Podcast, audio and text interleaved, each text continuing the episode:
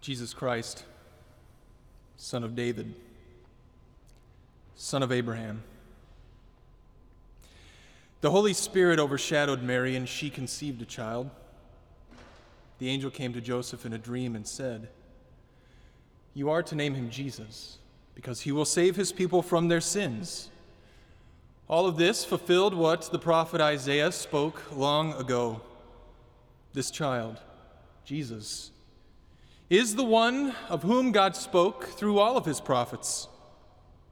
He is the fulfillment of the promises of David, David's Lord, and the promises to Abraham, his seed. And they crucified him.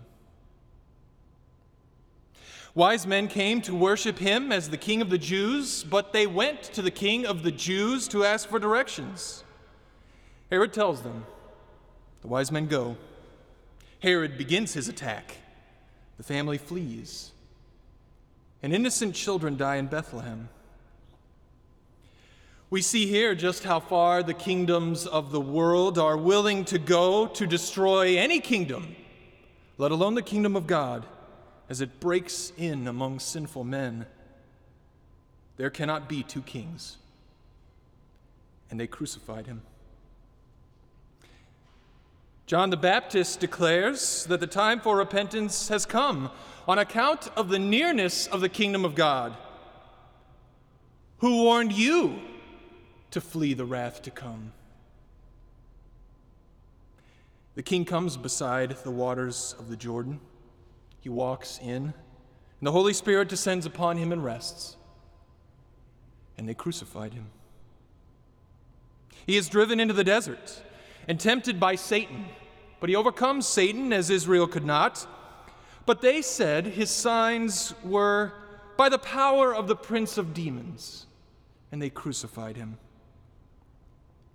He taught with the authority of his Father. He taught his disciples how to pray to his Father.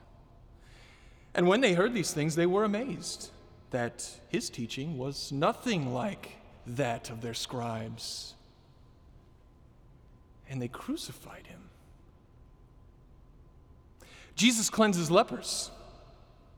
He heals a centurion's servant. He calms a storm and drives out demons, heals a paralytic, calls men unto himself, raises a girl from the dead, heals a bleeding woman, restores sight to a blind man, and gives words to a mute. And then he teaches 12 men and gives them the authority to do the very same things he tells them, Go to the lost sheep of Israel. He is the Lord of the Sabbath. And as the Lord of the Sabbath, when walking in the synagogue one day, he heals the hand of a man. And immediately they went out and conspired against him, how they might destroy him. And they crucified him. Jesus taught in parables. The kingdom of heaven is like a man sowing seed. Seed is the word of God, and the sower throws it about willy nilly. For a time, that seed seems small and insignificant, but there will come a day when it is the largest of all the plants in the field. The, the kingdom of heaven is, is like a treasure hidden in the midst of a field or a pearl of, of great price. And if you happen to stumble across something like that, what do you do? The kingdom is like a net that you cannot help getting caught up in. But when Jesus returned to Nazareth, his hometown, and taught these things to the people there, they rejected him. Isn't this Mary's son? Aren't his brothers and sisters with us every day? In this place? Who is he to speak of the kingdom? And they crucified him. Jesus fed 5,000 and walked on water. He healed many in the Gentile region of Gennesaret and then fed 4,000 more. The Pharisees and Sadducees come to him to test him. They demand a heavenly sign from him. He gives them the sign of Jonah and they crucified him. He tells his people that he must go to Jerusalem and suffer many things at the hands of the elders, chief priests, and scribes, but after three days he would be raised. He takes Peter, James, and John upon a mountain, and he is transfigured before them. And he tells them that he will be delivered into the hands of men, and they will kill him, but he will be raised. And then again, a third time, he tells them that he will be handed over to the Pharisees and to the Gentiles, and they will mock him and flog him. And finally they, finally, they will crucify him. And after three days, he will be raised. But his disciples do not understand. And yet, he goes to Jerusalem. And this is how they crucify him. He enters into Jerusalem as the king of the Jews. He enters into the temple and he cleanses it. He curses a fig tree because it is not bearing any fruit, and then he re enters into the temple that he just cleansed and is questioned. What authority do you have to be doing any of this in the first place? He is anointed for death, and one of his own chosen disciples agrees to betray him. He eats with his disciples and celebrates the Passover and gives them his body and blood of a new covenant. He is betrayed. The Pharisees, the chief priests, and the scribes finally get their hands on him, and he stands before the council. I adjure you, by the living God, tell us if you are the Christ, the Son of God. Jesus said to him, You have said so. But I tell you, from now on you will see the Son of Man seated at the right hand of power and coming on the clouds of heaven. They begin to beat him. Outside, Peter denies him. He is taken to Pilate, and Barabbas is released as his people are crying out, Let him be crucified! Pilate washes his hands of the whole matter just as the chief priests and scribes washed their hands of Judas. He is handed over to soldiers. They strip him, clothe him in a scarlet robe, crown him with thorns. They spit on him, beat him, lead him away. They put his cross on the back of another man for a moment, and then they come to Golgotha. And when they had crucified him, they divided his garments kept watch over him there.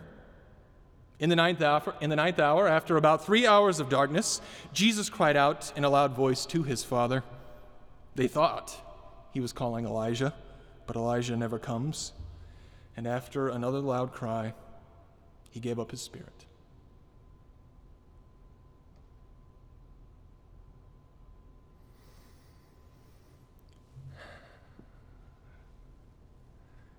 When the king and his kingdom. Intruded into the world of sinful men, this is what happened. For them, the final solution for the son of David, the son of Abraham, Christ, their king, was to kill him.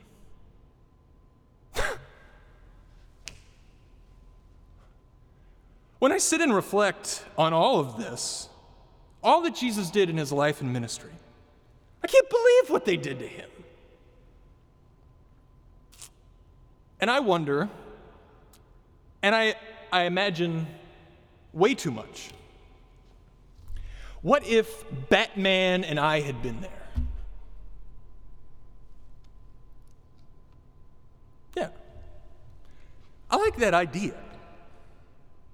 Because I think you and I can agree that had we been there, something probably at least would have been different, something. I mean, despite all of Jesus talking about what was going to happen, if we had been there, we would have had the faith and courage that his disciples and people failed to have. Yes, I think we are convinced that we would have never agreed to 30 pieces of silver. I am certainly sure that none of our words here would have been I do not know this man. And most certainly, we would have never said, Let him be crucified.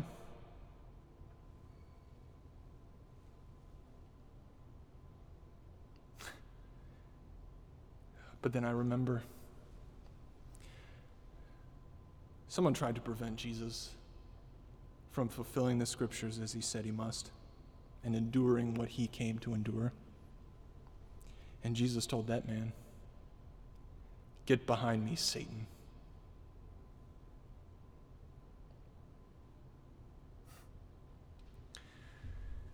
What is troubling? What is most terrifying in all of this is not what they did to Jesus, but that you and I are bound to have done the very same thing had it been us and not them. So, how do you like the sound of this? And we crucified him. Now, as a matter of historical fact, we did not crucify Jesus. But not only did the rulers of the people conspire against him, it was one of his very own chosen disciples that agreed to betray him, and another who denied him. And where are the rest? And if they could do that, what about us? So, how do you like the sound of this? And we crucified him. Well, whether you like it or not, it rings with truth. What good news can there be for any of us?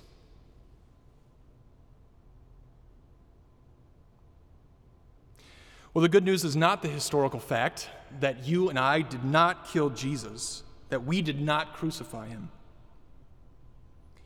but it is his willingness to be crucified. When he was arrested, he said, Do you think that I cannot appeal to my Father? And he will at once send me more than 12 legions of angels. But how then should the scriptures be fulfilled?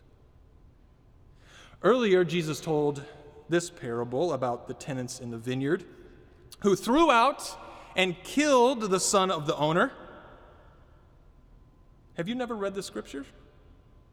The stone the builders rejected has become the cornerstone. This was the Lord's doing, and it is marvelous in our eyes. Therefore, I tell you, Jesus continued, the kingdom of God will be taken away from you and will be given to people producing its fruits. Jesus was fulfilling the scriptures, and they crucified him.